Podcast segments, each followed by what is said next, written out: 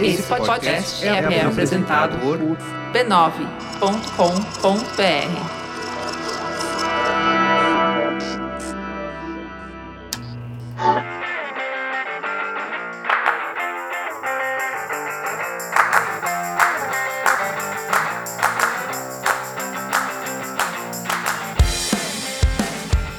Está começando mais uma edição do Spoilers Talk Show, o podcast do spoilers.tv.br, onde a gente fala sobre cultura pop e televisão.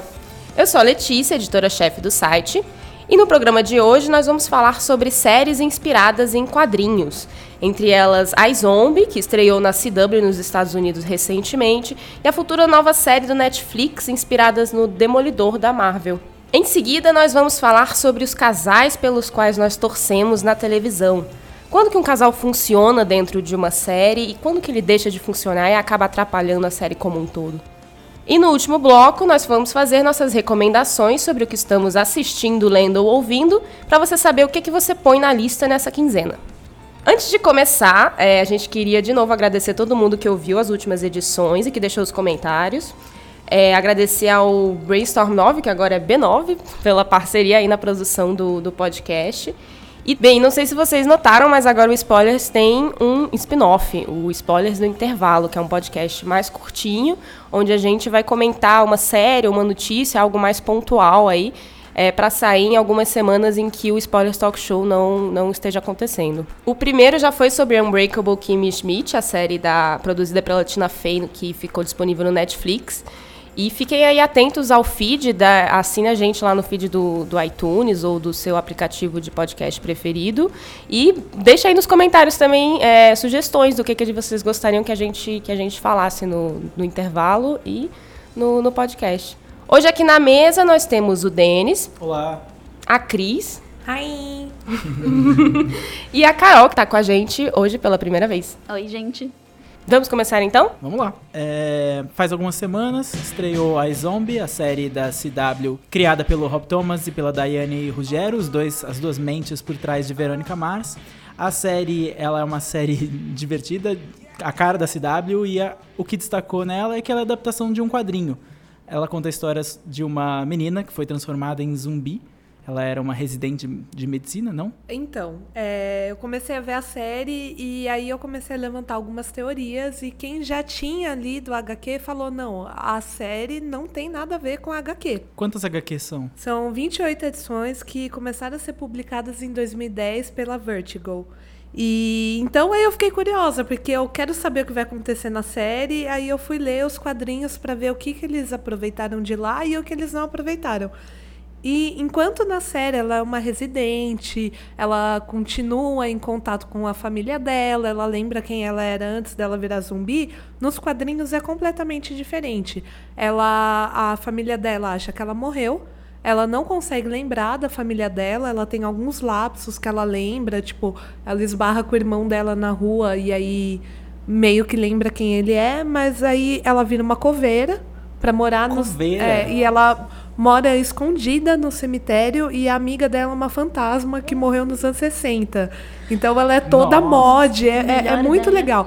É, é completamente diferente, é outra história. A história dessas 28 edições que eu li em um dia, eu estava no interior, não tinha nada para fazer, então acabei lendo. Ela se encerra nessas 28 edições e é uma história completamente diferente. Eu espero que eles consigam introduzir alguns personagens que que estão na HQ que ainda não apareceram na série e que eles peguem algumas linhas, por exemplo, tem múmia, tem vampiro, tem tem um exército militar baseado nos presidentes dos Estados Unidos. Sleepy Hollow. É, é, um, é uma, tipo, mistura de Sleepy Hollow com Supernatural, Supernatural, com Being Human, porque tem os monstros tentando se encontrar, tentando ser mais humanos. E eles também, eles têm toda uma explicação que não sei se eles vão acabar usando na série também, porque na série me parece que eles vão ir mais pro lado, tipo, guerra biológica. Por enquanto pelo menos é a impressão que eu tenho. E nos quadrinhos a explicação é que a alma é dividida em duas partes E, Nossa, que e elaborado. é, e dependendo do jeito que. a- é, são duas partes. É a Oversoul, que tem os pensamentos, memórias e personalidade da pessoa e que ela fica no cérebro. E tem a Undersoul, que tem os apetites, emoções e medos, que fica no coração. Então, dependendo da, da divisão que acontece, então tem corpo que fica só com a Undersoul. E aí morre, fica com a Undersoul e aí vira um zumbi, por exemplo. É uma combinação muito louca que eu não vou lembrar de cabeça agora, mas tem uma ciência por trás disso. Tanto, então eles com isso eles explicam zumbi, eles explicam poltergeist, eles explicam fantasma, eles explicam múmia. É, é muito interessante a mitologia dos quadrinhos e eu espero que isso chegue também na série. Eu imagino em temporadas seguintes, mais pra frente, essas coisas aparecendo. É, assim. tem A muita amiga, coisa a pra amiga rolar. fantasma eu já quero. É, a amiga fantasma eu nessa. já tô querendo. A Amiga. Fantasma é ótima. E tem o, Frank- tem o Frankenstein, né? Que na verdade é o monstro do Frankenstein. Mas tem. É muito, muito legal mesmo. Uma coisa que a criadora da série falou num, num painel que ela participou no South by Southwest foi que quando eles filmaram o piloto, o piloto tem todas as diferenças. A, a Cris pontuou algumas das diferenças, a profissão, o que ela faz, que, a relação dela com a memória, com família. Na, na série, ela, ela é como se fosse é um pouquinho mais procedural, no sentido de que ela resolve casos semana a semana. Foram o quê? Três episódios ao ar ainda. Mas ela é mais policial. É mais policial do que, do que mágica ou mística ou fantástica. Ela é uma médica que tá trabalhando no, no necrotério Isso. agora. Que é a herança Verônica Mars, né? Isso, exatamente. Tem com voice-over, aquela coisa toda. Quando a criadora falou que eles terminaram de filmar o piloto, a primeira coisa que eles fizeram foi mostrar o piloto pros, pro criador da HQ. E o medo de todos eles era que eles tivessem mudado coisas demais para não ser reconhecível. Mas aparentemente foi bem sucedido. Eles aprovaram a- o piloto e estão dando conselhos para a série, mas quem dá o direcionamento são os criadores. E é isso que a gente queria falar. Qual, qual é o segredo de uma boa adaptação? Que, que adaptações que vocês estão vendo hoje em dia que vocês gostam? Carol? A que eu mais gosto é, é até uma polêmica, porque a maioria das pessoas não gostam, que é Agents of S.H.I.E.L.D. Ah. Bom, eu gosto de A Agents gente of S.H.I.E.L.D. gosta de Agents of S.H.I.E.L.D. É, então, porque eu acho que é uma série que funciona bem, muito bem, no que ela se propõe a fazer. Porque enquanto tem todo o universo do cinema mostrando super-heróis grandes e as grandes, os grandes acontecimentos do mundo, Angels of S.H.I.E.L.D. é aquela coisa, o que acontece com as pessoas Normais. normais enquanto tudo isso acontece, que, que é uma coisa que funciona muito pra seriado, que é cotidiano, né? O que vai acontecer diariamente com essas pessoas enquanto o Capitão América e o Homem de Ferro estão lá fazendo uma guerra intergaláctica? Pra quem não sabe, Agents of S.H.I.E.L.D. é uma série do universo cinematográfico da Marvel que conta a história do ponto de vista dos agentes da S.H.I.E.L.D., aquela agência de super espiões que sempre acompanha os heróis e que criou no cinema os Vingadores. Agents of S.H.I.E.L.D. é legal porque, porque além de mostrar esse ponto de vista mais humano, de, de- ao invés dos super-heróis, que são praticamente deuses, é, ela é uma série de espionagem, não de ação. Aliás, eu gosto mais dela quando, é mais quando ela é mais série de espionagem. A fraqueza dela é quando ela tenta ser uma série de super-heróis. Os episódios em que tem super-heróis nem sempre são bons. É, Eu acho que ela não consegue se decidir ainda. É uma coisa que a primeira temporada teve muito. Ela não se estabelecia entre uma série de super-herói e uma série de espionagem. Aí depois do Capitão América teve uma decisão maior, tipo, ok, a gente vai se posicionar assim, mas daí ela voltou e eu não sei, eu assisti os últimos episódios e a impressão que dá é que eles estão esperando de novo o Vingadores 2 Provável. Ah, provável. ser. Que vai ser lançado agora em maio. E aí pode ser que mude o rumo do final da temporada de Shield. A gente não sabe ainda. Que é uma dificuldade, né? Você criar uma série que está completamente interligada a um sucesso cinematográfico. Uhum. Que tá com filme agendado até 2027. Pois é. A Marvel já planejou toda a nossa vida acompanhando É, eu filmes. sei o que eu vou estar fazendo em dezembro de 2027. Eu vou estar vendo algum filme da Marvel. Não sei qual, mas vou estar vendo. Um acerto maior do que Agents of S.H.I.E.L.D., pelo menos na minha opinião, foi Agent Carter. Justamente porque ela não tem essas coisas amarrando ela. Ela, ela tá em outro tempo, ela, Ela, não tá tem em outro tempo, ela é uma coisa com essa e responsabilidade fim, é. de estar interligada ao universo cinematográfico da Marvel. Ela consegue contribuir e, e usar as- eh, elementos do, do universo da Marvel, mas ela não tá tão, tão obrigada, tão submissa ao, ao resto do Ela tem um conceito bem fechado, É. né? ela tá mais fechadinha enquanto conceito, enquanto história, enquanto personagem até. Talvez porque ela tenha sido pensada como uma minissérie e ela tá mais solta dos quadrinhos do que Sh- Shield. É, Jane Carter nunca teve um quadrinho próprio, teve. Nunca teve um quadrinho próprio e ela já, já mudou. é, a, a origem dela foi mudada. Apesar da Marvel não ser uma editora que faz reboots, isso tá mudando, né? Quem, quem, quem acompanha quadrinhos tá percebendo que a Marvel tá se movimentando para resetar algumas partes do universo. A Agent Carter, ela, ela não é exatamente a pessoa da série. Eles mudaram ela pra série pra, por causa do, do universo cinematográfico e pra pra que os fãs não para que novos fãs não precisassem saber o que aconteceu com a Agent Carter lá nos anos 60, quando ela foi criada, quando ela surgiu nas histórias do Capitão América. Ela era bem diferente, ela não era. Ela era loira pra começar, isso já é uma, uma, uma mudança considerável Considerável. considerável. Ela, ela era mais, mais um acessório do que uma pessoa independente que fazia coisas por si só. Na série, ela, a, a piada da série, o humor da série está no fato de mostrar que a Agent Carter faz tudo que o Capitão América faria. Logicamente, sem os poderes, sem as grandes habilidades, mas com a mesma Inclusive competência. sem os poderes, Inclusive né? sem os poderes. É, Ela é talvez até mais competente do que o Capitão América, porque não precisa de soro de super soldado. E não tem que ser um mito. Eu acho que, que é o que é importante em Carter e em Shield. Você não precisa ser um mito para ser um herói nessa cidade. Porque quando um quadrinho vai pra televisão, no quadrinho as, as, as coisas geralmente são muito mais épicas, ainda, ainda mais tratando-se de super-heróis. Então, os super-heróis são seres místicos, praticamente, são deuses. Na televisão, a, a coisa desce um pouco mais pra terra. Porque são pessoas que acompanham semanalmente, não mensalmente, como nos quadrinhos, e, sema- e você precisa ter uma identificação com aquelas pessoas. É, uma série que faz isso no meio caminho entre o, o- o super deus e a pessoa real é The Flash.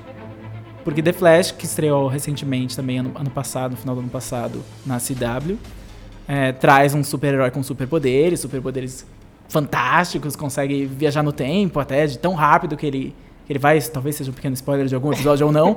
É, O mas importante é ele, que ele corre muito rápido. ele corre muito rápido, mas ele é uma pessoa. Esse é o ponto do superpoder dele. É, o, o principal superpoder dele, aliás, é o carisma daquele ator, que é incrível.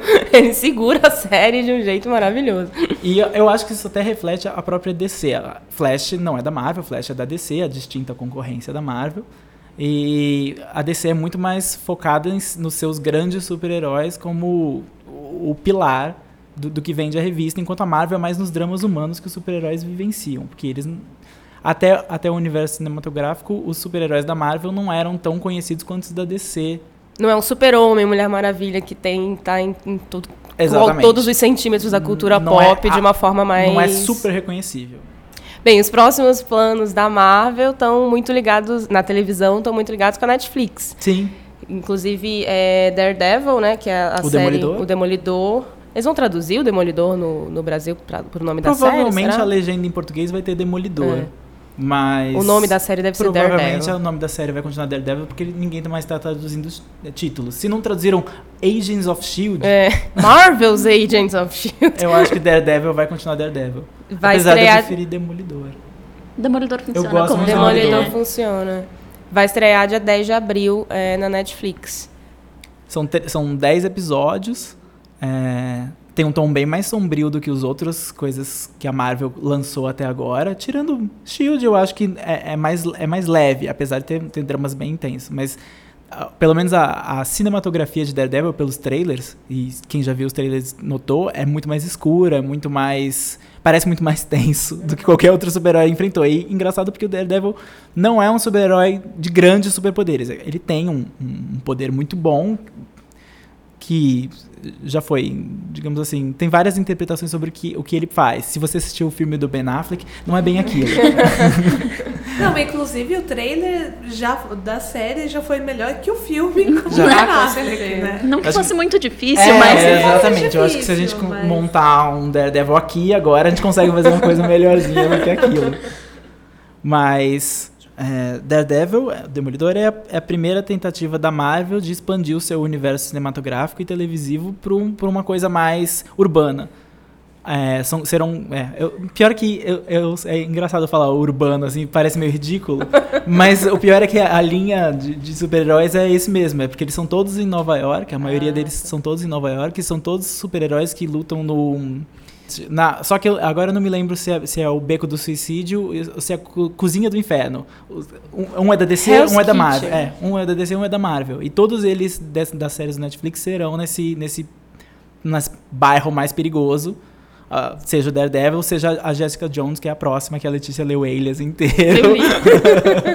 que, aliás, é, a série vai ser baseada nessa HQ, onde ela deixa de usar, deixa de usar seus poderes, não, mas deixa de atuar como super-heroína pra virar é, detetive particular. Então é um pouco do, daquilo que o Denis estava falando, de focar nos dramas humanos, dessa coisa que tem um pouco mais a ver com, com televisão.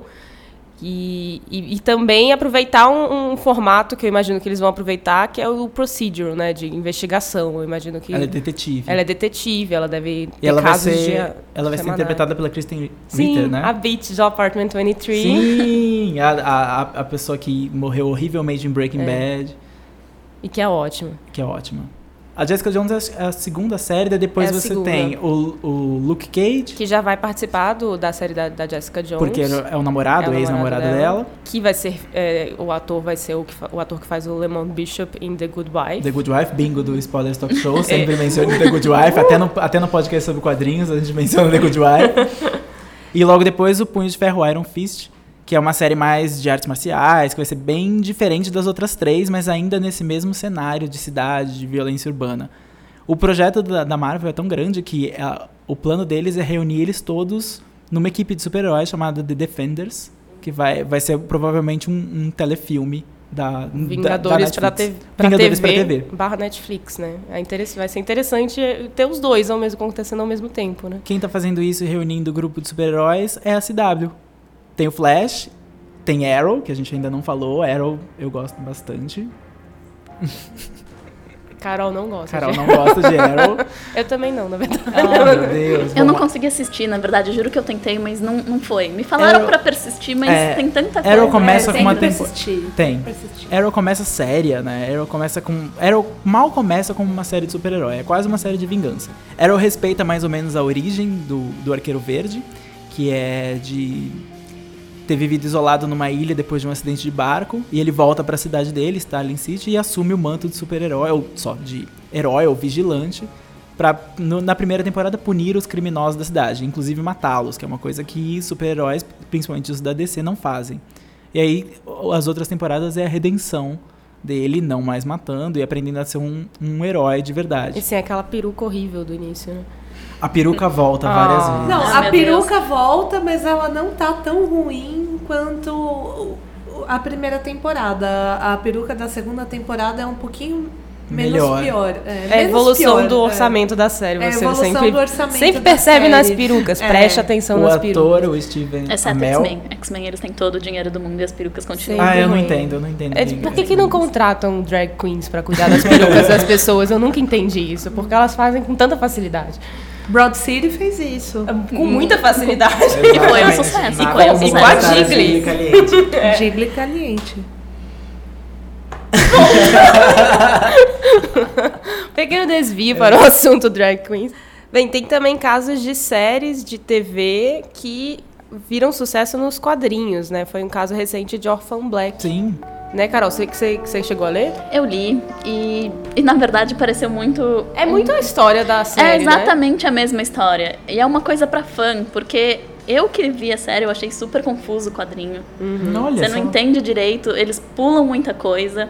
E é exatamente a mesma história. Então, eu li e falei, nossa, que belo caça-níquel desnecessário. A, a questão é que a editora que publicou essa revista de Orphan Black, que inclusive foi a mais vendida nos Estados Unidos em fevereiro, ela é a IDW e a IDW ela costuma fazer adaptações de séries. Então você tem Supernatural em quadrinhos, você tem Doctor Who em quadrinhos, você tem várias versões em quadrinhos que não são o canon da série, né? Não estão ligadas ao, ao- ao núcleo da série, mas são propriedades estão aí para vender e, e dá certo, dá certo. Algumas dão bem certo, outras nem tanto. Uma outra série que terminou e, e continuou em quadrinhos e continua até hoje é Buffy, mas Buffy é da Dark Horse, a mesma editora que era de Star Wars, a- daí Star Wars voltou pra Disney, né? Buffy tá na nona temporada nos quadrinhos e, os, e tem novos fãs e as pessoas que Mas são novas histórias, provavelmente. São né? novas histórias, são novas É, o histórias. quadrinho de Orphan Black, eu acho que eles podem começar a achar um caminho tirando o ponto de vista da Sarah. Porque só saíram duas edições até agora. A primeira foi a da Sarah e foi a que eu achei bem ruim, porque é basicamente a série para quadrinhos com um monte de elipse que faz você não entender direito a história. A segunda é da Helena, então muda um pouco, porque é a mesma história, só que é sobre o ponto de vista da Helena. Então tem, tem informações que a série não te dá. Então, se eles seguirem esse caminho, eu acho que eles podem chegar em algum lugar, mas eu também não sei o que eles vão fazer quando acabarem os clones, né? Porque A que- Mas será que acaba os clones? Essa é a questão que a gente quer saber. O trailer da terceira temporada mostra que não. não, É, é, verdade. Vão jeito, ter muitos não. clones ainda. Eu acho que o segredo é, na verdade, ah, quem produz quadrinhos e quem produz séries de TV que adaptam quadrinhos é perceber que são mídias diferentes. Então você não pode repetir um mesmo roteiro de uma série num quadrinho e não pode tentar fazer o quadrinho exatamente, a série exatamente como o quadrinho. Se as pessoas não, não atualizassem o Flash para uma televisão, para um canal de televisão, para um público que não lê quadrinhos, talvez o Flash não fosse o sucesso que ele é. Porque o Barry Allen não é exatamente como o Barry Allen da, da televisão. O Barry Allen já passou por várias mudanças, mas ele é mais velho. Na série dos anos 90, ele era bem mais velho, ele não era um garoto. A, a- a origem dos poderes dele também foi levemente alterada. Agora a origem é um mistério, o que antes era apenas um raio. Porque essa era, era a É, é uma criatividade. explicação muito plausível. E, Não que a DC não tenha colocado várias tentativas de explicações no- nos e quadrinhos. não que a DC não consiga segurar uma série com uma explicação como essa, se Exatamente. eles tivessem. Exatamente. Porque e- essa é a grande vantagem quando uma, uma adaptação é feita pra TV e ela é bem sucedida. Ela não ofende os fãs e ela acrescenta coisas novas pra quem nunca viu. E ela consegue novos fãs. Exatamente. É, eu nunca tinha lido É, Flash, é nunca li, nunca li Arrow e eu gosto das séries, mesmo sem entender muita coisa. Eu acho que eu até prefiro não ler agora Não entender Pra- a mitologia toda. pra, pra me surpreender Sim. quando certas coisas acontecem na série, assim, que quando eu converso com pessoas que já leram e também assistem a série, quando aparece alguém novo, eles já sabem o que vai acontecer A e eu gente, fico só, no escuro. a gente só percebe aquela paradinha dramática, assim, na, na cara da pessoa. Aquele no nome, close, aquele é, close, no nome do Aquela do paradinha dele no lá. objeto. né? Acho que Gente, e Gotham? Olha, Gotham é. O que é Gotham? O que né? é Vamos- Gotham? Vamos. Gotham é um problema. Gotham é um problema. Gotham parecia a melhor série, foi o piloto mais caro. Foi, foi listado como o melhor piloto da, da nova temporada no ano passado. eu não achei isso, Segundo quem? Segundo Hollywood Reporter. Quanto pagaram pra Muito. Hollywood? Pagaram, Bastante, pagaram né? quase tanto quanto. ah, Eu já entendi por que, que o piloto custou tão caro. Metade foi pro Hollywood Reporter. E é o universo mais conhecido, com mais fãs. Com mais os personagens potencial. mais. Mas aí, tá, carismáticos. aí é que tá o problema. É o universo mais conhecido, com mais pessoas pra cobrar que seja feito de uma certa maneira. Quando você, em Arrow, você não liga pro Arqueiro Verde, em Batman você liga. Você liga pra todos eles. Você liga pra todos aqueles personagens. São personagens muito, muito conhecidos, muito estabelecidos. E, e fazer uma origem de todos eles é uma responsabilidade que. E vender uma série no universo do Batman sem o Batman, ou com o Bruce, o pequeno Bruce. Que eu acho ah, que foi o problema com, com Gotham, né? Eles pegaram uma série que tem um clima super pesado, onde todos os personagens, que tem todos uns dramas super adultos, são crianças e adolescentes. E daí você vê a mulher gato lá com seus 14 anos, sendo horrível, pulando de janela para janela. Não, e ela tem 14 anos, mas ela tem cara de ter 53, Mas fumar 3 derby por hora e, e ser desquitada duas vezes e morar com sete gatos na casa dela. É bizarro. Por isso que ela chama a mulher. E daí fica É. aquelas crianças prodígio, que é tipo horrível de assistir. O Bruce já é chato. Você vê o Bruce- o Bruce de é 12 insuportável. anos, Ainda tem o Ryan de DLC, né? Você fica pensando, cadê o drama que adolescente? devia ser o protagonista, ele devia ser a pessoa que segura a série. É que a verdade é que o Gordon não é o Batman. E os criadores estão tentando fazer ele ser o Batman suplente. O que não tá rolando. Não Não, é tá isso. rolando. Eu acho que Gotham tinha que pegar a mesma o- a mesma filosofia de Shield, de fazer uma coisa que é o que acontece no dia a dia dessa cidade, enquanto o Batman tá, sei lá, matando Passando Longe. pela O Coringa. puberdade. Na verdade, Gotham é isso. Quando ele tá vendo o Bob Esponja, o que tá acontecendo? como Gotham está se tornando a cidade que o Batman vai ter que virar o herói, sabe? Na verdade, E Gotham devia ser Gotham Academy. Gotham Academy. Ia que ser é um perfeito. quadrinho novo que é, conta É do ponto de Hogwarts vista. É, é- é basicamente Hogwarts em Gotham. Ponto de vista de crianças muito mais espertas, mas ao mesmo tempo crianças. E são o- personagens novos que não carregam todo anos de de mitologia. drama em cima. Exatamente. Mas, infelizmente, é uma coisa que Gotham ainda não acertou seu tom. Mas tá lá, né? Mas Firme tá e lá, eu continuo. E essa coisa eu continuo assistindo porque Eu é um também. universo que eu gosto também. muito, eu não, Não consigo, consigo largar. Temos pessoas com problemas. Gente, por Nós favor, temos se alguém conhecer algum grupo de apoio para pessoas que estão tentando largar Gotham, A deixa gente- aí é. o contato nos comentários, por Ah, favor. eu tô precisando, gente. Eu também preciso de um grupo de apoio pra Constantine, porque Constantine sempre foi um quadrinho que eu gostei muito. Eu acho que ele é uma coisa que não não sei se funcionaria tão bem hoje, porque tem aquela coisa do, do anti-herói e anjos e demônios que eu acho que tá datado pra hoje. Mas é um quadrinho que eu gostava tanto. E que assim, é, ele- horrível. E ele é um série. produto da época dele. Ele é anos, 90, anos 80, anos 90. Ele, ele tem aquela cara de Sting, quando o Sting era alguém que você queria fazer. E uma coisa que a série acertou, que o filme não fez, é fazer o Constantine com aquela cara de Sting Exatamente. anos O 80. filme do Keanu Reeves nós não vamos comentar, apesar de eu gostar um pouco do filme. Tem um ótimo Gabriel. Tem, tem um ótimo. A Tilda Swinton como Gabriel, maravilhosa. Mas é uma série que provavelmente não volta, porque ela tinha pouquíssima audiência e ela tá sendo agora. Tem, tem uma tentativa de vendê-la para um canal a cabo, como o Sci-Fi, onde ela pode Que ser eu um pouco mais secretamente queria muito que acontecesse. Eu também, porque ele vai finalmente poder falar palavrões. E eu ia poder continuar assistindo aquela série que, apesar de estar horrível, eu não consigo parar de ver. Tá horrível, mas melhorou. Eu melhorou. acho que melhorou. Eu acho que o final foi bom. O que é horrível. ótimo. Porque se, fosse, se o final fosse péssimo, eu ia falar, pô, Os eu ia falar últimos, que eu não quero mais, mas Os três ou quatro últimos ótimo. episódios de Constantine foram. el- Eles lembraram exatamente o que você gostava na HQ, mas sendo uma coisa nova, que é o segredo do E sucesso. pegou os personagens bons, não tentou colocar uns que, que eles estão tentando forçar uns personagens que eles não conseguem emplacar de jeito nenhum. Você odeia ela, né? Não Eu adianta. odeio a Zed. o cara odeia Eu a odeio a Zed. Porque eu adorava a Zed no quadrinho. Eu E ela- lembro quando ela apareceu, ela era incrível, ela tinha uma história própria e ela enfrentava o Constantine, mudava as opiniões dele. E daí tem a Zed da. Da série. Da série. Que é basicamente uma vítima. Não, ela é basicamente um instrumento dele. É tipo, Sim. Zed, tem uma visão pra mim que eu preciso resolver isso. Daí ela Exatamente. vai lá. Ela e- é o mapa. É. Ela leva ele nos problemas e daí ela causa um pequeno problema. E daí ela chora um pouco, ela ah, faz ela aquela é cara a de sofrimento. Siri, então. Ela é a Síria de Constantine, exatamente. Ela tenta, mas a Síria é ainda mais carismática. Ter uma Nossa, ideia. muito mais carismática.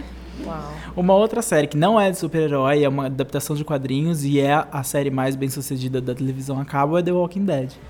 O problema de The Walking Dead é que a, a adaptação da televisão e os quadrinhos são tão distoantes que hoje você pode ler os quadrinhos e não tem, não tem tanta relação com o que está acontecendo na série. Principalmente porque nos quadrinhos o tempo passa mais rápido, personagens envelhecem, quem morreu não morreu na série. A série criou um personagem novo que é o maior sucesso dela, que é o Darren Dixon, e quem falar que não está, está mentindo, ele é o melhor personagem de The Walking Dead. Mas ela é um produto diferente. E é engraçado que ela é um produto diferente na mão do mesmo criador. O Robert Kirkman É uma é, prova aí de que é só você adaptar a sua história para formatos diferentes e você consegue ter, às vezes, resultados parecidos e de. e atingir enfim, públicos diferentes, mas ter o mesmo Ter sucesso. o mesmo sucesso. Tanto sucesso que gerou até um spin-off que vai estrear esse ano, que ganhou nome esses- esses dias, é um nome horrível, chamado Fear of the Walking Dead. Inclusive, se a gente tivesse uma promoção, a promoção agora seria pensem um nome para, para o spin-off de Walking Dead que seja melhor do que Fear of the Walking Não Dead. ia ser uma promoção difícil também. Não, não ia ser uma promoção difícil. Se você mandasse The Walking Dead Cyber, a gente ia aprovar. Bem, pode deixar aí nos comentários se você quiser um nome para um spin-off. A gente.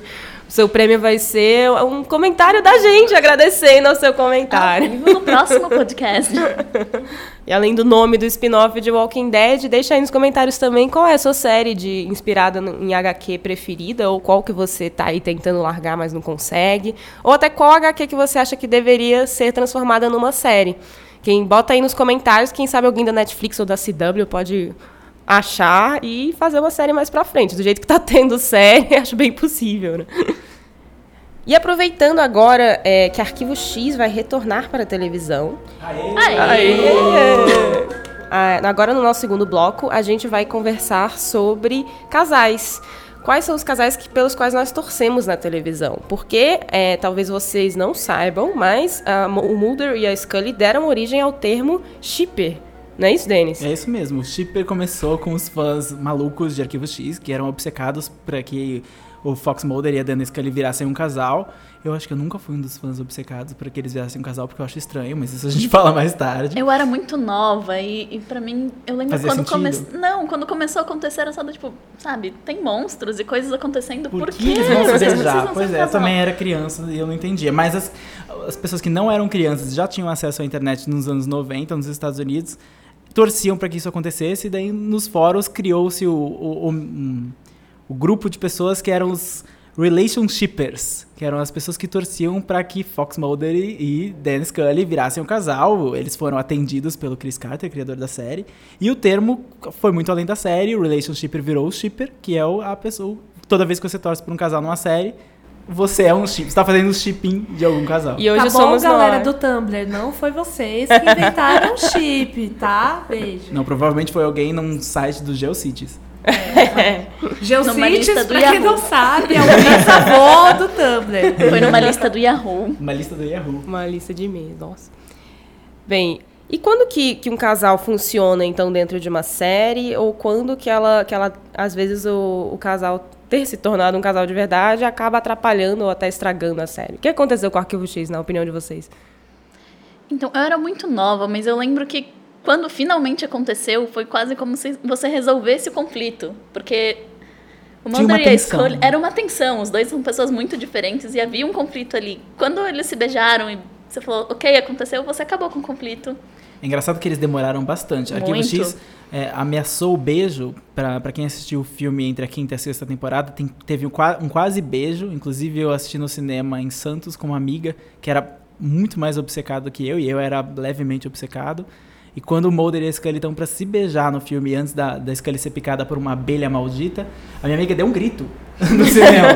Porque, meu Deus, isso vai assim, acontecer. eles seguraram cinco, seis temporadas antes de sequer começar a indicar que isso ia acontecer.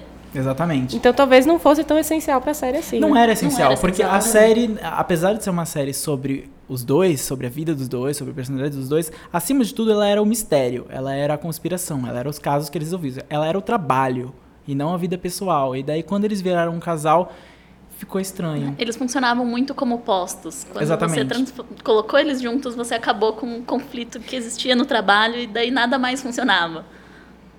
É, pior que não era nenhuma dinâmica de comédia romântica, que começa se odiando e daí de repente tem aquela dinâmica de, ah, não, ah, eu percebi que na verdade eu amo você. Foi só, só estranho só- quando eles e foi só do nada, Foi só né? do nada, foi só do nada. Foi Eles só, chegaram... pareceu que foi só do tipo, tá bom, vocês estão pedindo tanto, toma aí o casal de vocês. Que é o que acontece, na verdade. Uma série que A- a- fez isso e deu certo é Castle, né? Sim, Castle deu certo, porque o Nathan Filho é muito carismático e a, a dupla dele é muito carismática, eles funcionavam como casal. Era uma série clássica de, de a policial e o investigador especial convidado para resolver crimes juntos. Mas desde o começo, desde o primeiro episódio, já tinha muita química entre aqueles dois. Você sabia que alguma coisa ia acontecer. Porque eles tinham aquele, aquela dinâmica de, de discordar um do outro, mas discordar de uma forma tipo, ah, eu discordo de você, mas eu gosto de você secretamente. Mas não era nada secreto, porque era Castle. Mas tem muita série que faz isso também e às vezes não dá certo. Que ah, tem personagens ali desde o início que você sabe que ele tá ali pra ser o interesse Casal. amoroso, pra ser um casal no futuro, mas aí quando, quando o casal finalmente acontece, a série meio que perde um pouco. Que muita gente diz que aconteceu com New Girl quando a Jess fica com o Nick. Eu acho ainda que eles seguraram bem no início, eu gostava da relação deles no início. E eu acho que eles terminaram de um jeito muito Estúpido. do nada, e, é- e isso, a- isso que atrapalhou ali naquele momento. Mas agora eles estão separados e a série tá melhor. Mas eu não gosto. Não? Eu co- confesso que eu não gosto dessa série. Eles separados, pra mim, é tão forçado. É daí- porque eles terminaram de um jeito bizarro, Eles né? terminaram, eles ainda moram juntos, eles ficam apresentando um o rolo do outro, como se nada tivesse acontecido, não existe ciúmes. É muito mais crível pra mim a relação do Schmidt com a Cici, que, que também estão nessa Uhum. Mas também é um circunstância. saco. Mas o problema é lógico, que não sai daquilo, né? É, é a questão do will they, won't they. Ross né? e Rachel. né? Ross e Rachel, que é, é- é uma dinâmica que muita série usa o tempo todo e que às vezes dá certo, às vezes não. Mas geralmente é um pouco arriscado você se depender tanto dela, né? Ross e Rachel nem era um chip, porque era tão forçado que eles deveriam ficar juntos em algum momento que quando aconteceu ninguém ficou surpreso. O único jeito deles se livrarem de Ross e Rachel foi criando Chandler e Mônica. É. Que Chandler e Mônica era tipo, uma coisa que ninguém esperava e que funcionou muito bem e mudou completamente a dinâmica da série. Uhum. Uma série que fez isso recentemente de juntar o seu casal, que já, já, a gente já sabia que eles iam se juntar, foi Mindy. Mindy Project. É, eu parei de ver. Jura? Você não Foi? gostou? Você não gostou? Você não, Não. gostou? Eu gostei, mas, acho a série mudou funciona, muito. Mudou É. muito. Então, exatamente agora, por Agora é uma isso. série sobre O casal. o, O que é, casal. o, como a Mindy vai lidar com um casamento e uma É. carreira e tudo que que, é ela uma precisa. coisa que eu não estou interessada. Exatamente. E, portanto, eu parei de ver a série. Ah, Era mas eu engraçado gosto quando dela. ela Ela tava- namorava, tipo, o Pastor Casey, por exemplo. A Não Cris sempre ter gostou mais- do Pastor Casey, É, gente. Eu amo O o chip dela é o Pastor Casey comigo. É, não, é Ah! comigo, é o Pastor Casey comigo. É, mas é, mudou completamente. Mudou. Pra mim é outra série, na Mudou o verdade. conflito. É outra, é outra, é outra série. Eu, eu consigo gostar ainda porque a Mindy continua sendo muito a Mindy. E eu, eu sempre vi por ela. é ela. Até E- porque e o gosto- resto da série Eu é gosto muito do casal também. Eu gosto de Eu como gosto o Dani também. entra. Eu acho que é uma dinâmica diferente, que, que você que não vê série- muito em série. E um casal certo que simplesmente não pode mais ficar junto porque alguém saiu da série, tipo The Good Wife. Ah. Aí é- acho que é a grande tragédia, né? The Good Wife é a grande tragédia, porque a série foi montada em cima do fato de que a Alicia estava no escritório de um ex-namorado, que era o Will, o chefe dela, e sempre teve uma grande tensão entre eles, até que eles viraram de fato um casal. Se separaram na série, mas a relação entre eles sempre foi uma relação de que você achava que eles iam ficar juntos, mas Sempre guiou a série de alguma forma, né? Mas ele. é, saiu da série. Lógico que The Good Wife continuou bom. Continua Conseguiu excelente. segurar. Olha e- o bingo aí. Porque o casal era bom. É. Porque o casal era bom. E colocar eles juntos e separar eles não afetou a série. A Não. série era ótima e se sustentava. A série não tava só em cima do romance. Deu certo porque, é, mais do que um casal forte, eram dois personagens muito fortes. Que eu acho que é o, é o ponto principal quando você tem um, um- Com certeza. um casal numa série, ou num filme, em qualquer, num livro, enfim, qualquer coisa. É, você tem que ter dois personagens muito bem construídos e individualmente antes de formar um casal. É, era um problema que The Hundred tinha com O a, triângulo amoroso. o triângulo amoroso. Ou a Clark e o Finn, que na primeira temporada eram um casal. A Clark é a protagonista. E o Finn estava ali basicamente para ser o interesse amoroso dela, era o personagem menos desenvolvido da série. E você sentia isso. Teve uma hora que, enfim, acontecem coisas ali na trama que precisavam ter um desenvolvimento melhor dele para serem engolidas pela- pelo público. E chega uma hora que, que, que você não, não, não compra o casal porque os personagens não estão tão construídos assim. Né? Porque o fim não tá bem É, construído. o fim. a Exatamente. Clark é maravilhosa. Ainda bem que acho que The Hundred quebrou uma, uma barreira na CW sobre casais que não funciona, acaba É, o casal. exatamente. Porque é uma marca da- do canal ter formar casais e triângulos amorosos. Vampire Diaries foi sustentado nisso quatro temporadas. Era um triângulo amoroso até infernal, porque você sabia que aquele casal principal não funcionava e finalmente quando acabou ainda tinha recaídas. Outra, uma série que tem triân- triângulos, não, casais ou chips bizarros é Supernatural, né? Supernatural é o rei de chips bizarros. É, mas o principal de todos, que eu até meio que concordo, e eu até meio que acho que Cris escrevendo fanfic. não, não. Já passei dessa fase. Mas meio que eles surfam nessa onda é o, o Jim e o Castiel. Porque assim, é, é engraçado, porque o Castiel ele não tem. Eles dão muito pano pra manga. Tipo, o Castiel ele não tem senso de espaço pessoal, então ele sempre para muito perto do Jim.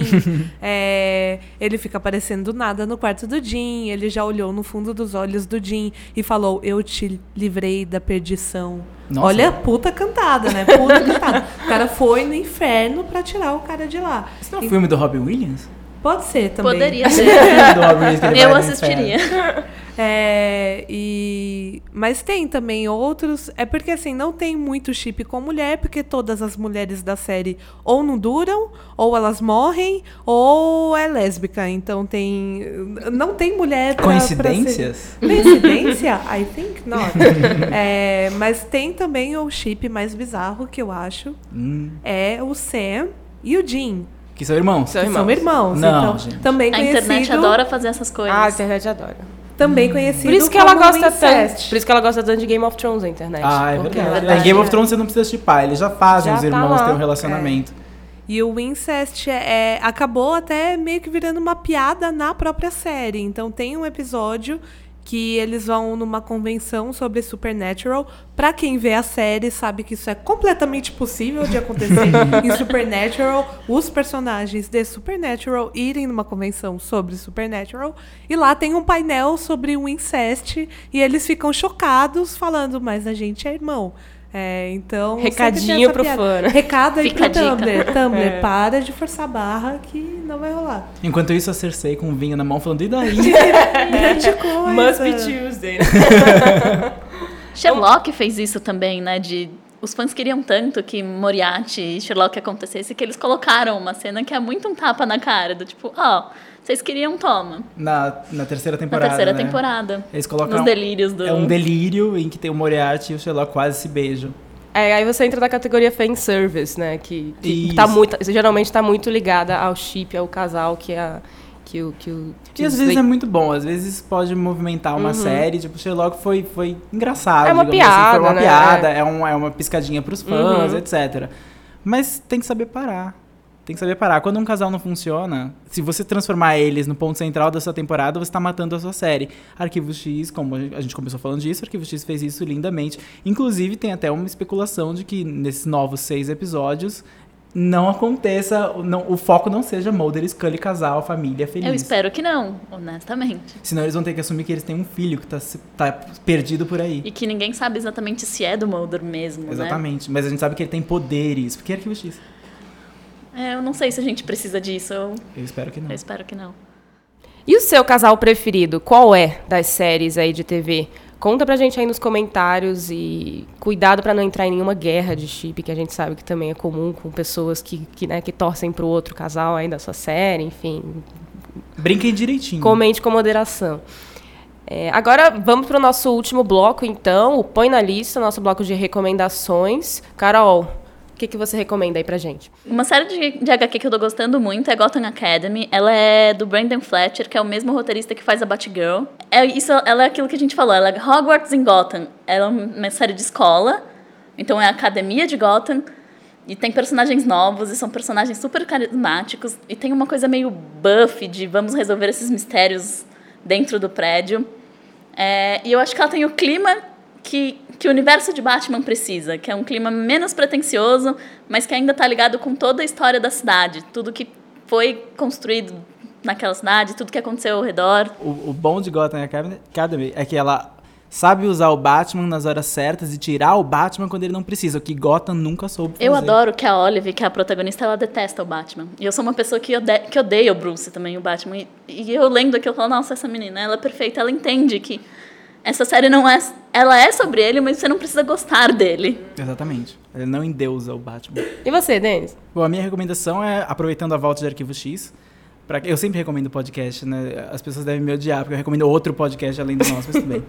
É, o ator que faz Silicon Valley, um dos personagens de Silicon Valley, é, o Kumail Nan- Nanjiani, ele tem um podcast específico sobre Arquivo X, em que ele comenta todas as temporadas, geralmente de três em três episódios ele faz um, um, um- um comentário crítico, e ele traz antigos roteiristas para entrevistar, pessoas que participaram da série, atores, já tá, na, acho que ele já fez uns 40 podcasts, ele começou no começo de 2015, e é muito legal para ouvir, quem não quiser ver os 202 episódios e dois filmes que a gente não vai mencionar se são bons ou ruins, vale a pena escutar o, o podcast dele, é muito legal. A gente vai colocar nos comentários, mas chama The X-Files Files.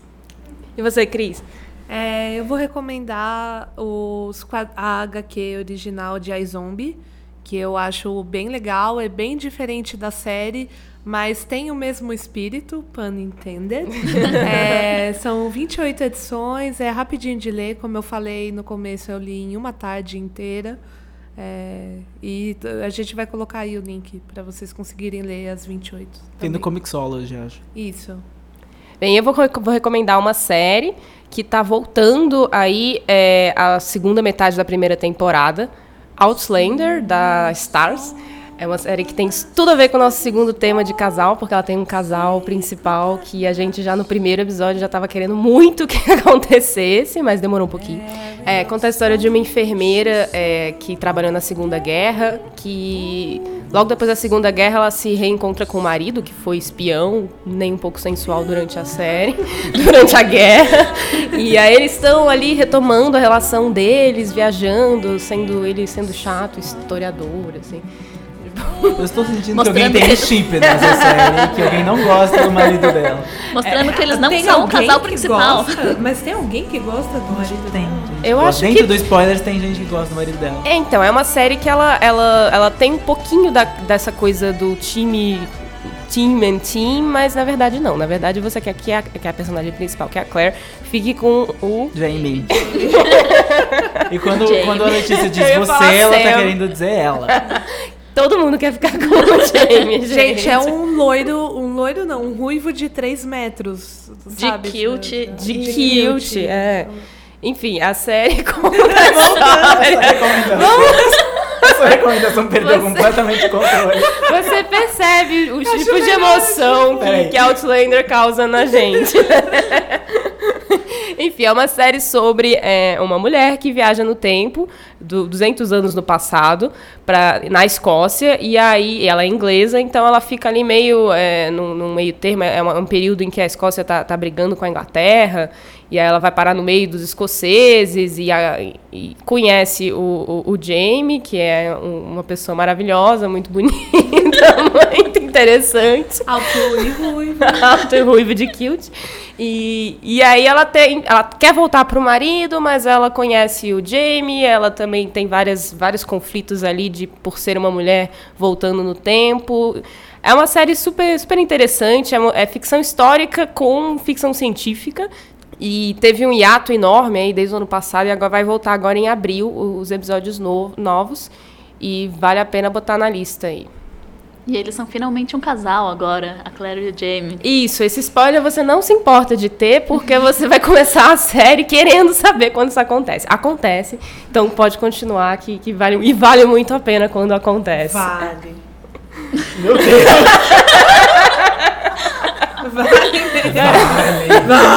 Nós escrevemos vários textos sobre isso no spoilers, a gente vai linkar todos aí no, no post.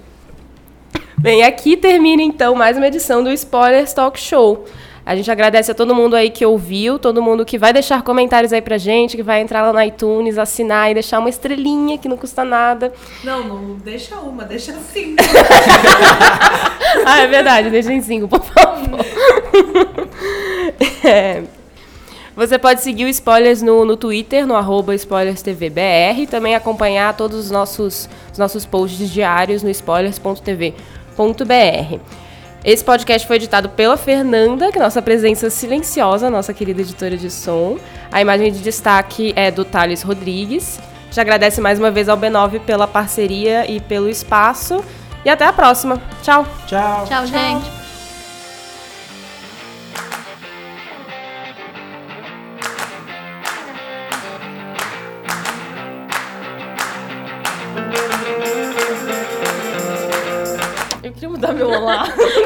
Eu me sinto retardada isso.